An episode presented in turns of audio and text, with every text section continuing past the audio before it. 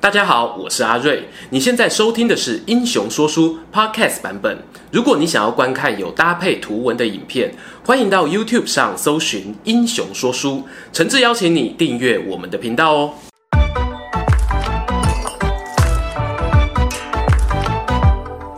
Hello，英雄说书的观众朋友，你们好，我是说书人阿瑞，替大家带来精彩的英雄故事。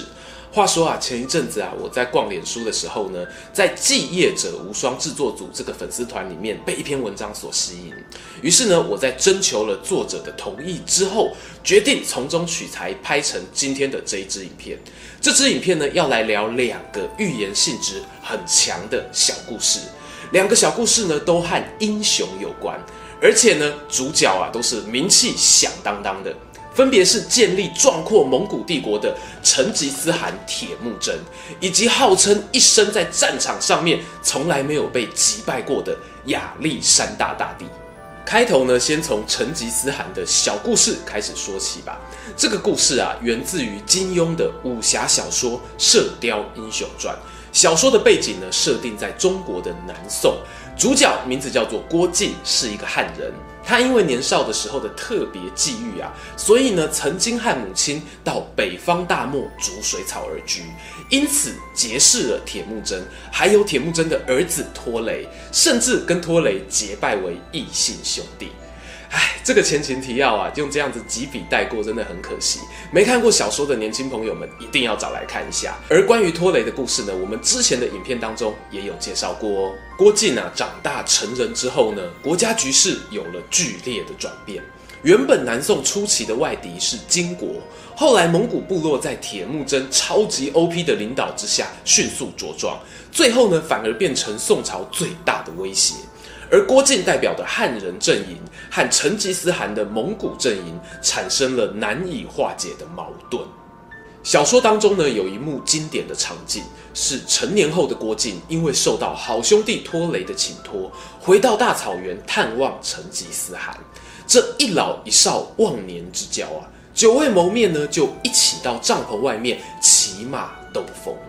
骑着骑着呢，铁木真啊就放慢了坐骑的脚步，对郭靖说啊：“靖儿，你看看四周啊，这片看不到尽头的草原，是我建立起来的蒙古帝国。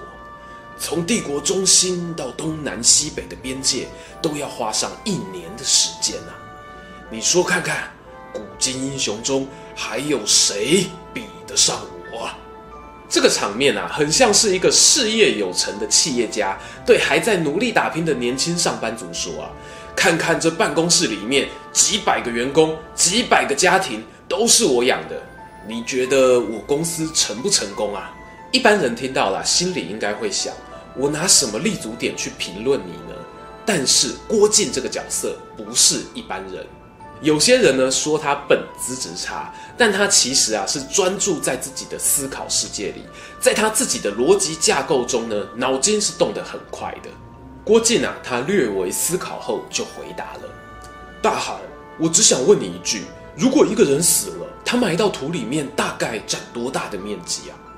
铁木真他一呆啊，用手中的马鞭打个圈圈，差不多就这么大。郭靖接着说啊。是啊，那你杀了这么多敌人，占据这么多国土，到头来又有什么用呢？在小说里面啊，铁木真听到没大没小的郭靖这样子顶嘴，差起点马不东顶给阿起来啊，一口鲜血呢吐在地上。郭靖啊，连忙搀扶着他回营帐休息。铁木真边走边说啊：“唉，你这个小鬼头啊，真没有眼光。我一生灭国无数啊，照你讲。”竟然还不算英雄，也许呢是情绪起伏太过剧烈。当天晚上，铁木真就在金帐中一命呜呼。据说啊，临终之前呢，嘴巴还喃喃自语：“英雄啊，英雄。”说书更新了没啊？上面这段成吉思汗的故事感人归感人，但是和亚历山大大帝又有什么关系呢？其实啊，如果你把上面对话的角色稍微替换一下，你会发现那和一则亚历山大的传闻极为相似。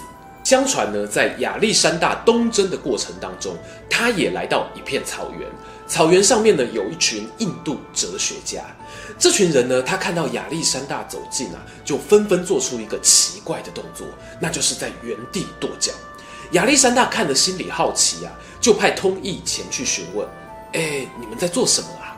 其中一名印度人啊就回答了：“啊，令人尊敬的亚历山大陛下，我们每个人都只能在草原上占领自己脚下站着的这块地方，你也一样啊。”不过呢，你想要干大事，又特别骄傲，所以才选择离开自己原本站的地方，征战天下。